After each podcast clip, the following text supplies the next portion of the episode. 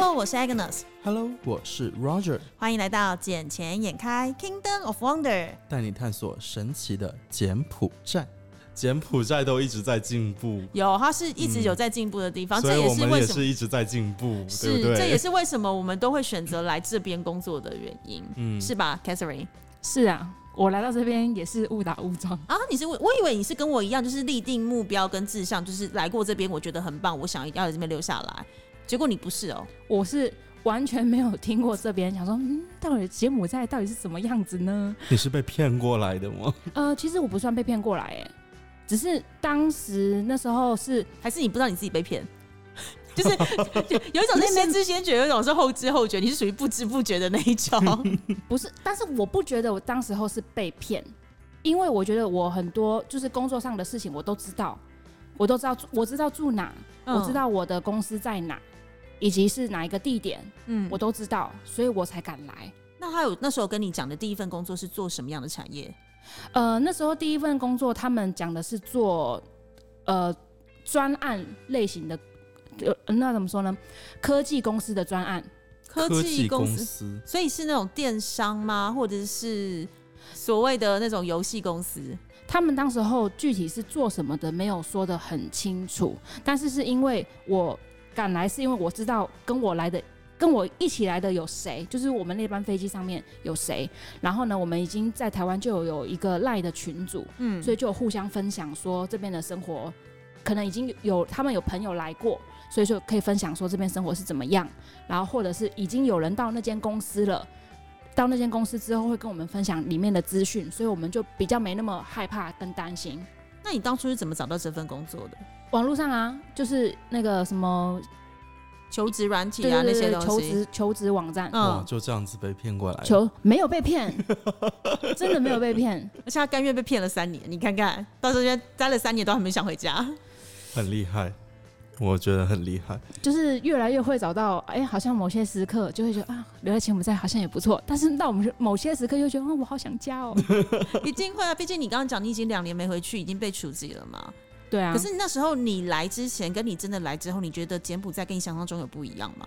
呃，我觉得发展的非常明显，就是已经在发展。因为我当时来的时候，我记得莫尼旺大道上面的房子虽然有了啦，但是没有那么多高的建筑。嗯，而且当时后来的时候，比较多是那种还在工程。那种那种风吹起来那种感觉是非常明显。我二零一八年底来的时候，我感觉那个风一吹是带沙的，嗯，就是咻咻咻带沙的。我刚来的时候，我一九年来，我也不敢完全不敢吃路边摊啊。到现在我敢吃的原因，就是因为工程几乎都完工，没什么风沙。反正那时候会觉得路边的每一个就是那种小点看起来很好吃，但上面的那个胡椒粒好像有点多，而且比较粗。对，就是粗的胡椒粒是咬起来是会伤牙齿的那一种。就想说奇怪，柬埔寨的贡布胡椒很有名，但是也没有有名到就是那种。撒免费的感觉，对啊，对啊，对啊。当然比较比较明显的感受就是到现在二零二二年了，我觉得高楼真的都起来，而且在路上跟我当时候看到那个样子最明显的区别是，二零一八年的时候莫尼旺大道上面很多乞讨的小朋友，哦，到二零二二年现在基本上没有了，可能还是有啦，有啦，还是有，只是没有二零一八年我来的时候那么多。对，因为。有一大部分的小朋友，他们以前去乞讨都是乞讨来的钱都给爸妈，嗯。嗯。啊，然后他爸妈拿去买毒品。啊，真的吗？对啊，所以我一般我都不会去给钱，呃，然后后面就有很多福福利社把他们接走接走了，哦，是这样，他们有些还是不愿意待在福利社里面，嗯，因为这样子他们有时候回去他爸妈会打他。因为变成是福利社只能保护这个孩子，但是他没办法提供更好的那些钱啊，或是物资给他爸爸所需啊。对啊，爸爸就是要吸毒啊，那福利社怎么可能买毒品给你吃？是啊，所以就很荒谬的一些家长。然后有有的，你看到他们抱着一个小孩吗？有妇女抱着一个小孩，那可能不是他的孩子哦。嗯，他可能是借来的。借来的。对。然后借来给那个孩子，就可能吃一点什么不健康的东西吧，然后去乞讨，因为别人看到说你有小朋友在，可能会多给你一些钱啊什么样，嗯，但那样子对他们是只是有害，没有去真的是帮到他们。他们那个钱拿来，不是说买点吃的东西存起来，他们就去买毒品。是哦，所以以前柬埔寨路边才会有这么多吸毒的人。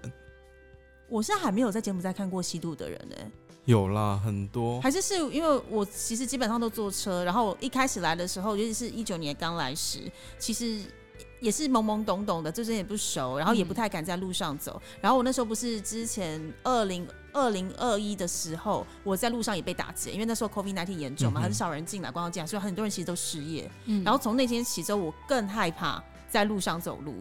我是觉得别人吸毒你也不知道啊，对吧？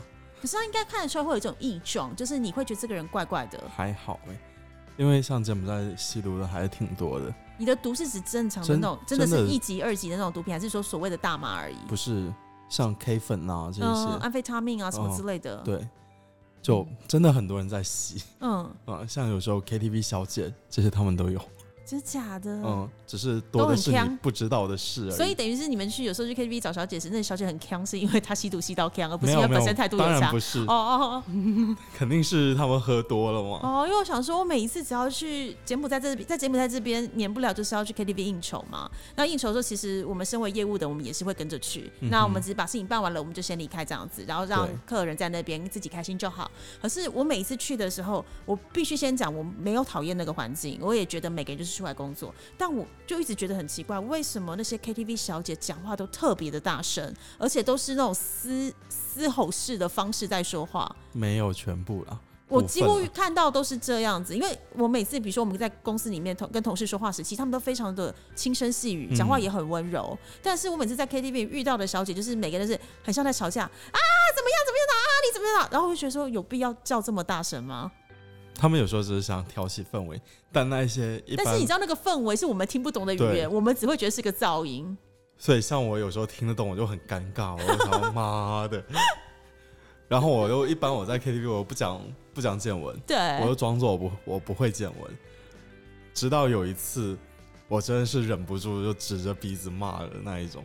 我朋友就从来没有看过我说那么生气，我上次有看过你拍桌啊，不过拍桌还好，那我起码还没有讲简文。对你还没有到讲解文的嗯地步。那个是我酒瓶我砸在桌上，我指着他骂，用简文骂他，那不是吓死了？全场的那一些小姐都惊呆了。他们说：“Oh my god，原来你会说简文，嗯原来你骗了我们这么久。是的。然后我我就说这家 KTV OK 直接拉黑，下次再也不会来就对了。对啊，再也不去了。然后我朋友那些也都不去了。哦，你看那些小姐，那我你刚刚讲的是小姐们有时候讲话很大声，只为了炒热气氛，她们到底在讲什么啊？没有就说你怎么都不喝酒啊？用简文跟客人说你怎么都不喝酒，还是说他们就是小姐跟小姐之间在那边用简文沟通？跟客人也有啊。然后小姐跟小姐之间的话就是玩游戏啊，嗯这一些那有没有私底下讲客人坏话？有也是会有的，对不对？肯定会有啊。就你听不懂的情况下，什么事情都会发生。那通常会他们会怎么样讲客人？比如说那个死猪哥又一直在摸我，或者是说哦那个人唱歌那么难听，怎么还唱那么久？还是说我很累了，我想回家了，为什么不赶快小费给一给？都有，都有吗？都有。哇塞！那你有没有听过有小姐说，为什么我今天没有被带走？也有，所以小姐是其实是期待被带走的。是啊，因为像我一般我去 KTV 我都很少带出场，嗯，然后他们就说他来这里叫我就点他的台点了很多次，但嗯，从来都不把他带走。从来都没有带走，嗯，就很奇怪。我说在想说，明人家是绅士啊。我在想说有什么奇怪，我不想带走，还奇怪什么东西？而且没有重点是在这边的 KTV，平常我们可能叫过来，呃，就是陪在旁边，不要说坐台，就陪在旁边啦。嗯，一个晚上可能是五十块上下而已嘛，对不对？要看要看，要看在哪一边。像有一次我去，对啊，就我们上次去的那一家，嗯啊，还是那一家。然后我点了那一个，我不知道他，因为一般都是五十块嘛，对吧？嗯然后那一天他过来做做好结账的时候八十块，为什么那三十块是干嘛的？哎，没有，原本是三十块，然后说是五十块，嗯嗯，然后我就想说为什么？因为每次来都三十块啊，嗯，然然后就叫妈咪过来，妈咪就说这个是五十块，那我说你他进来的时候，你应该要先跟我们讲嘛。我说二二十块不是多大的问题，但是一个感觉被欺骗的。而且重点是你每次都叫他，那他也有涨价的理由吧？比如说他什么昨天得了选美小姐冠军，还是他去考了什么证照出来，有涨价的理由吧？那个是新新叫来的，哦，新叫来的，嗯但就好看吗？也就一般般呢、也没有说有多好看呢、好看的基本上都去做明星了。因为上次我不是看那个参加那个什么呃柬埔寨先生的那个选选拔赛嘛，现场有非常非常多就是超高然后超美的那种选美皇后，是因为这边不是上次提过，就有很多不同的选呃对。选美比赛嘛，那几个真的是我看到我就觉得哇哦，不过这里的选美的人也都是会下海啊，真的啊、所以他们只是为了要去提高价码，有有一个然后去对有个头衔能够提高价码嘛？像泰国的也经常过来啊。你是说什么选选美冠军之类的吗？嗯，哦，好了，我们讲回来了。没有，越我是扯越远了人家是做，人家来是做正经的工作，不要讲到这边想。跟你们分享一个我曾经也被好像被当成小姐的一个真的吗？真的吗？你是刚来柬埔寨的时候吗？哦，没不，是不是不是这位也有过。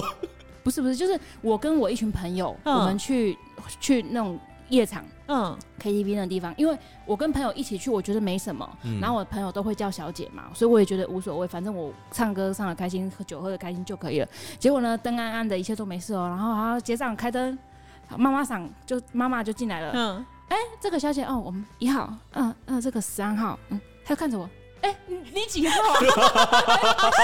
你几号啊？然后我就这样看着她，我不是，然后我朋友就说她不是，她不是，然后我就坐在她旁边啊。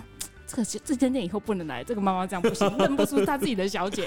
然后而且重点是你平常穿着其实还算保守啊，因为在里面的小姐其实穿着都蛮暴露跟 sexy 的嗯，那你怎么知道我去那个地方不会穿的很 sexy 呢？哦，等于只是你没有见过而已。这有别于平常的上班穿着就对了。当时还是瘦的时候，可以穿的很辣。那现在毕竟有点网红的发展，所以说不好意思穿的太暴露。你现在也很瘦啊，哪有？真的啊，我最近胖了。是哦。哎、你知道上次他被当成小姐什么时候？你是说上次就是你朋友来的时候，我超呕的，因为那时候就是我刚来没多久，然后后来呃就是 Roger 要介绍朋友给我认识嘛，然后讲说，哎、那等一下的时候就是我们一起出去啊，然后我们就到了河边的某一个酒吧酒吧里面去，然后 Roger 带着我嘛，那现场他就说啊这个是我朋友，然后当时现场还有其他的男生，旁边有女伴，然后你就会发现到一个很奇妙的事情是，他们就男生坐一边，女生大概就坐一边，然后那几个人都不讲话，我当然也没有讲话，是因为他们男生在谈事情嘛，那有些有几个是长辈，可是你就会发现到说，有人是真的带自己的老婆出来，那个老婆从头到尾都不想理我，因为我刚刚讲那个状况是男生一边，女的一边嘛。那正常来讲，是不是互相会沟通啊、聊天一下嘛？因为太无聊。那你明显看得出来谁不是太太，谁是女伴，然后谁是正宫的那一种。我就刚好要跟那个姐姐阿伯一点感情嘛，然后跟他聊聊天，他一他连正眼都没看过我，然后一句话都不想跟我说。后来直到就是 Roger 有意识到好像我被误会了，所以他们才刚刚有说，哎、没有，这个是我朋友，是 Agnes，她真的是一个我很好的姐姐，然后是台湾人，什么讲完之后，他们才开始要搭理我，而且还跟我讲的是说，因为因为对方的那个朋友在这边是有一点点的势力的，然后他甚至跟我讲就是说，你下次来河边报我的名字，我罩你。就是那种态度是完全不一样的。然后我那时候心里想是：天哪，我那天穿的超朴实的，因为我穿的就是一个嗯短裤，然后是他黑色衬衫。你怎么样觉得我会是小姐？我还穿着球鞋。他可能他的心里可能想说，嗯，这个小姐穿的还真是保守。对我，想说这超超家居服的。但我那时候其实心里一开始是不开心，但后来觉得蛮暗爽的。嗯哼，因为就是毕竟姐姐的年纪了，还能被当成那种年轻小女生的肉体，我自己觉得代表我保养得当，看起来是比我实际年龄年轻的。有啦，姐看起来真的是保养的很好。是啊，非常好啊。那 Catherine 呢？现在来这边呢，现在变成我的同事。那其实这个产业在之前是你没有接触过的，对不对？没有啊而，且你在台湾其实也没有真正在这个产业工作过，嗯，我也没有在台湾工作过。你完全没有在台湾工作过吗？我完全没有在台湾工作过。哦，对哦，你就你就等于是你的毕业学生时代毕业之后就跑到澳洲去打工，对，然后打工完之后就在那边念了你的大学，大学然后大学毕业完之后回台湾，然后就到柬埔寨来工作了。对哇塞，所以等于是你的人生经历几乎都在国外度过，哎，对啊，所以我是自称我在海外流浪八年的美少女。OK，你现在确实是一个少女，没错。相较于我而言，确实但是没有美，对吗？呃，跟姐姐比差一滴滴。呀，对我是我的美貌是不敢跟姐姐比啊。哦哟，好自恋哦。没办法，我花了多少的时间跟多少的金额在维持着我的脸，有有有有有成果，有成果，有成果是不有成果，是？有成果。那你现在就是真正跨足到我们现在的这个金融行业来，你有什么想法？因为毕竟你知道，我刚来的时候，其实我是觉得压力很大，然后再就是要学的东西好多。但是因为你跟我又不太一样，因为你本身就是学就是财会这一方面的的人嘛，然后我毕竟当初不是，可是我当初，可是我过去的工作一直都是业务出身，是所以对我而言，只是变成是换了一个产品在做销售，是只是你要更了解产品的细节，你才有办法如实的跟客户陈述说这个产品的优势跟劣势嘛。那像你的话，你就是从也是从跨产业，像你刚开始刚开始来的时候，你是说你做什么？刚开始来的时候，我们是做科技公司的秘书。科技公司的秘书。对，那从那个工作离开之后呢，你还要去到什么地方吗？从那间公司离开了之后呢，就去了那个房地产房地产开发公司。嗯，对，也是做秘书吗？还是做什么？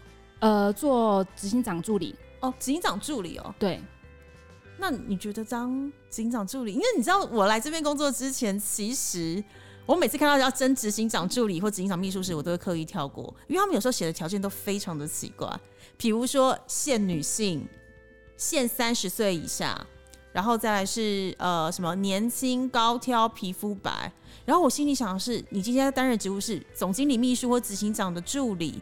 你如果三十岁以下，你怎么可能会有足够的经验来辅佐这一个执行长？对啊，所以我就觉得这只是一个表面上征求的东西，可是他实际上要的不是要这个。写的很像选美这样对，写的很像小小老婆啦，我只能这样讲。对，但是我觉得他们会选年轻的，有一个点应该是因为可能要比较有活力吧，就是，然后另外怎么讲，比较不容易劳累。你是说看起来比较赏心悦目吗？赏心悦目可能也是一个点，嗯，然后比较不容易太太劳累、过劳那种，因为上了年纪的他可能到了一定的时间，他就要去休息了。嗯，那可能年轻的、年轻一点的，可能就会啊比如说熬夜啊，就那种往很爱玩，所以说就会比较晚睡。可以，如果老板在大晚上传讯息给你的时候，基本上你会处理，你会回的。没有啊，有可能啊这种都是年纪大的才会回啊，因为年纪大比较有责任感，年纪轻人就是这时间我要去蹦迪啊，我要出去，谁要理你啊？以前我会，以前你会哦，以前我老板喜欢大晚上传讯息过来，老板是晚上睡不着的概念是吧？你现在的老板也是啊？你怎么每个跟的老板都是这样，都是工作狂？没事，他狂我就比他更狂。是啊，他狂我就比他更，但是之后我就有觉得这样子不行，因为我觉得这样子非常干扰了我我的我的私人时间，所以我就会固定的，比如说十一点之前他传讯息给我，我会把他交代的事情安排好。嗯但是如果是十一点之后我看到了，但是我不会回，但是我可能会先处理后面的事情，就是我不会当下就回他，嗯因为我知道如果我回他，他会噼里啪啦的继续传讯息过来而。且他会食髓知味，他就变得是认为你的弹性就是这么大，未来他也会在很莫名的时间再继续交代你工作。对，然后呃，渐渐的就会发现他还是多多少少还是会在十一点之后传讯息过来，但是他的口气会变成说：“哎、呃，麻烦你明天帮我处理什么什么事情，这样子。”他就不就不会变成说：“呃，你现在帮我做什么什么事情？”因为一点多两点这种时间，基本上没有人醒着，没有人可以帮你做事情。嗯，对而且有这些事有那么急吗？呃，老板在老板眼里这些事情都是很急啊，但是在我们眼里其实都不是很急。可是我可以好奇问一下，就是老板会在一两点交代你做事情，这些事大概都是公事还是私事啊？公事一两点还在处理公事，公事，就比如说可能有哪个客户要来，那我要安排去接他们，安排他们去吃饭。但是这种两点多时间，我要怎么安排车子呢？我只能先交代助理说，明天可能大概有什么事情要来，我也是留言给对方，因为嗯对方可能也在休息了。嗯这样只是说大家起床的时候就可以看到讯息，一大早就可以安排了。嗯这样子对啊，但还好啦，我我遇到老板都没有什么奇奇怪怪的。有啦，我有遇到过一个老板还蛮奇怪的啊，就是他很喜欢问我放假都在干嘛。是台湾老板吗？还是别的国家的老板？别的国家的老板，嗯，他很喜欢问我说，嗯，放假都在干嘛？平时喜欢吃什么啊之类的。他他是想干嘛？他想约我吃饭，嗯哼，但是我一直不去。啊，那时候你是担任什么职务？我是呃总裁秘书，所以他是想要问你有没有想要白天工作，晚上也工作吗？这问题不好说，嗯但是呢，我一直的在拒绝他，他也就知道了。他还问我说：“嗯，是跟男朋友一起不方便回讯息吗？”我就说我在睡觉。哦，我想说你应该讲没有，我跟炮友在一起。哦，我不敢这么说，我不敢这样回他这么说，我不敢这么说。对啊，因为他就很奇怪，很喜欢问我说：“哎、你放假都在干嘛？要不要我呃改天请你去吃好吃的？你喜欢吃什么？”然后我就回答一个西餐，然后他就说：“西餐，西餐是吃什么？”我就说牛排。他说牛排，你喜欢吃牛排？我然后我就不回他。他说：“那你喜欢吃火锅吗？”我想，我这辈子最讨厌人家问我吃火锅。为什么？因为吃火锅第一个会吃的很饱，嗯，所以我不喜欢那种很很真的饱到顶的那种顶到喉的那种感觉。对，我觉得那种感觉好难受哦。而且火锅，我有一次是连续那个礼拜大概连续吃三天嗯火锅，哎、不是三天啊，三次，嗯，结果痛风，痛风。你痛风，痛风，哎、拜托我们痛吧，觉得以前是几乎每天都在吃火锅的人、我不。敢，我我我不能，我不能。然后那时候我就会觉得很奇怪，我觉得为什么我觉得我整个人都很肿，而且嗯感觉好像就是有水在我身上，我很难爬起来的感觉，而且关键是关节真的会痛，我就这样手这样动一动。我觉得我的手指关节好痛哦，而且还有这个地方很痛，就是那种关节交接处的地方。对，特别痛。然后我躺在床上真的是起不来。那然后后来怎么办？就拼命喝水啊。后来呢，我就关节，然后就是有有吃药，喝水代谢掉，然后吃药，然后那时候又不知道吃了什么东西过敏，然后就整个人就很不对劲，所以我就想说，可能是因为普林过高，所以说导致的一些症状都出来，然后加上那段时间比较劳累，嗯，所以就发生了这种情况，导致我现在不敢太常吃火锅。那你现在换到这个工作来，这个你觉得这个工作的环境啊，还有这个未来性，你觉得怎么样？我觉得这工作整体来说是非常有发展的啊、怎么说怎么说？因为就像老板说的啊，柬埔寨现在这个时间是台湾可能二三十年前的时候，嗯那我参与不到台湾二三十年前，二三十年前我出生了吗？还没。然后呢，你有必要继续讲这句话吗？但是我还年纪很小呢，我跟你说。没事没事没事。然后呢，就刚好有这个机会可以来到这呃这样的工工作环境，这样这个产业工作，所以我觉得还蛮蛮幸运的。但是我只能说，真的在学校学的跟实物上真的天壤之别。所以你在食物上有遇到什么样的困难吗？我觉得处处都是困难，因为在学校上课基本上就是书上写的，考试你就书上看一看，都有答案，你就把它背起来就可以写了。嗯，但是到实物上面，真的临场反应跟看书那个真的是天差地远，没办法按照教科书上面写的去答复客人，因为客人会在问你另外一个问题，哎、那个教科书上没有，我要怎么回答？这就是如同我之前的工作经验，跟我以前就是念的科室一样啊，就是我们其实上场以来都是做 sales 跟 PR 的，可是只要做 PR 最难的一件事情是你永远不知道客人要问你什么，还有客人问你对任何问题的的反应是什么。对对，而且你知道，其实每个客人都很聪明，他们会问你的问题背后通常都有他们隐身的含义，对跟他们要问的目的，尤其是那一些事业成功的老板们。是，像你记不记得昨天我们不是有客人来吗？嗯然后客人要走之前，他问的那个问题，是他不是问说，那你们在这边过得好不吗好？嗯，对，然后我那时候不就马上回句说，你看我们俩开那么开心就知道了。对啊，对，然后那时候我真的觉得，这虽然他可能只是一个要再见的一个玩笑话，或者是一个随便的一句搭话而已，但我真的觉得他只是在为了要让那些刚来的新同事听，让他们知道说，哎、其实在这边台湾的女生是觉得过得很不错、很开心的，所以你们也不要害怕，因为毕竟昨天来的时候不是只有老板一个人，还有其他的那种才昨天到柬埔寨的新的台湾人，，对。嗯，所以我觉得有那种安抚的意味在，对啊。可是我觉得其实在这边，在外面啦，比如说介绍啊，他说哦，我我来自台湾，他说你台湾一个台湾女生跑来这边干嘛？跑来这边做什么啊、你怎么会想来啊？他们都觉得很奇怪，为什么我们台湾女生会想会想要来这里？而且他们说我在外面很少遇到台湾女生呢、我说没有啊，台湾女生很多啊，那是因为他去的地方都不是正常的地方吧？酒店当然很少台湾女生啊。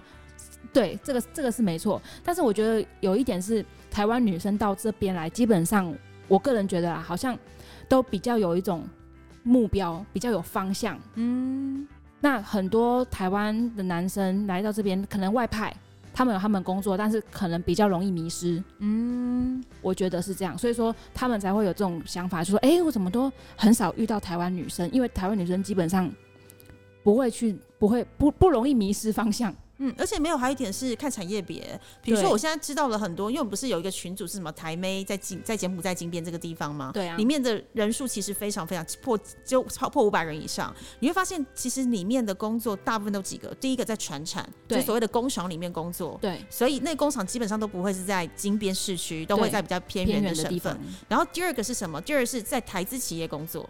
那台字鞋其实不多，就那几个，对，所以他们也不容易遇到。对，然后再来是呃，可能就是在一些比较呃高端一点的产业工作。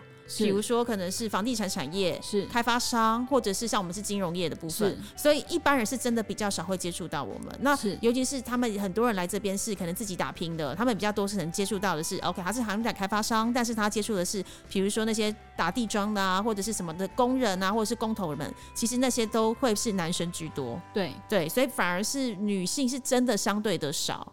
对，这也是我们台湾女生在这边比较吃香跟弥足珍贵的原因啦。因为我真的觉得来这边的每个台湾女生其实都很厉害，而且真的都是你想的是有目的性跟有想法的过来，对，而不是来这边，可能也不是来这边就是不知方向，而是他们来之前都已经深思熟虑过，我到底要来干嘛？我预计待多久时间？我想要达到什么样的成就？是，不然他们不会轻易的放弃。对啊，我觉得现在。呃，台湾女生来这边的人数有慢慢的增加，就以呃，我之前有跟银行的朋友聊过天，基本上银行外派台派来这边，基本上都以男生为居多，嗯，因为他们觉得柬埔寨可能是一个相对不是很安全的国家，所以会以派男生来为主。但是呢，那间银行现在陆陆陆续续的都派女生过来。嗯，就是已经开放，就是说，哎，女生想来，但是哦，你要想清楚哦，我会事前先跟你说那边情况到底是怎么样。那你要想清楚，你是不是真的要过来？你真的可以适应吗？你如果可以适应的话，那好，那你去吧，那我派你去。所以说，那间银行现在是派了第第二，即将要派第二个女生过来了。嗯，啊，也是担任高阶主管的位置吗？呃，对，也是担任高阶主管，就是说来安排他们可能后台的一些相关处理相关的事务。我还有遇过一个另外一间银行的，也是外派。来这边的女生是专门来付来这边开银行的哦，对，所以台湾女生其实真的蛮优秀的啊。就是我觉得我听到的、看到的，我都觉得越来越多的女生想过来，嗯，因为他们也想来这边看看这边是什么样的世界，以及来体验生活。我觉得，而且没有重点是因为我觉得在台湾，我会出来一个最重要的原因，就是我在台湾没有看到更好的机会。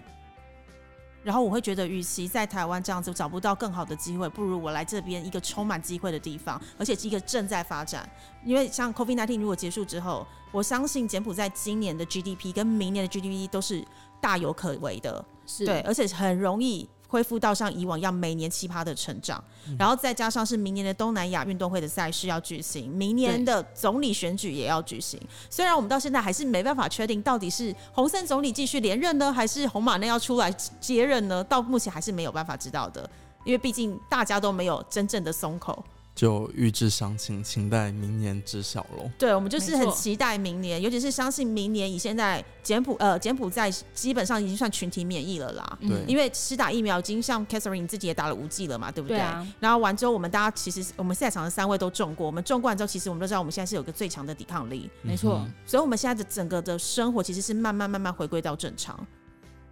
没错。现在柬埔寨是越来越好了，但你刚才说明年。关于谁出来选呢？那我们就不不知道。只是我刚才看到一个突发新闻。什么新闻？洪森的哥哥刚刚走了。洪森的哥哥刚刚走了。呃，刚刚回天堂去了。所以这个跟他们的政治接班会有影响吗？我在想说，会不会这个就影响他，就不出来选了？他觉得他年纪大了。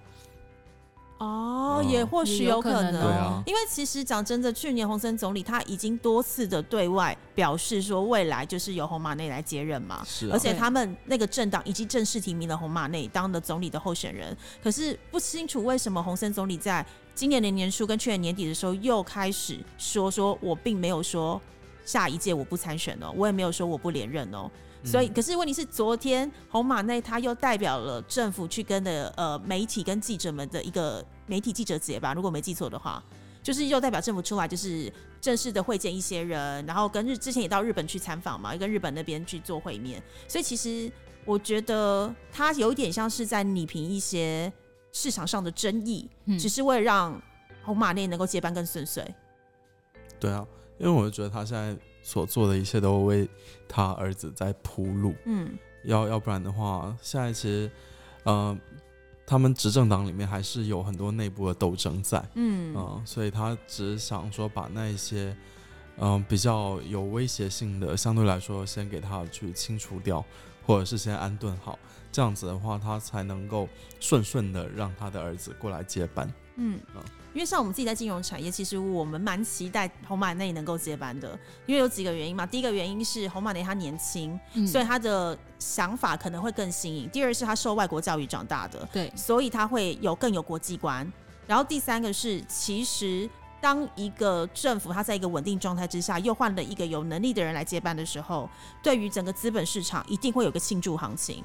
因为大家可以预测得到，这个人执政之后的十年或二十年，这个国家可以有什么样的光景在。所以，我们其实是以金融业来讲啦，我们是蛮期待红马内能够顺利接班的。红马内接班可以让油价下下跌一些吗？应该是战争如果真的平息的时候，油价就会自动下跌了。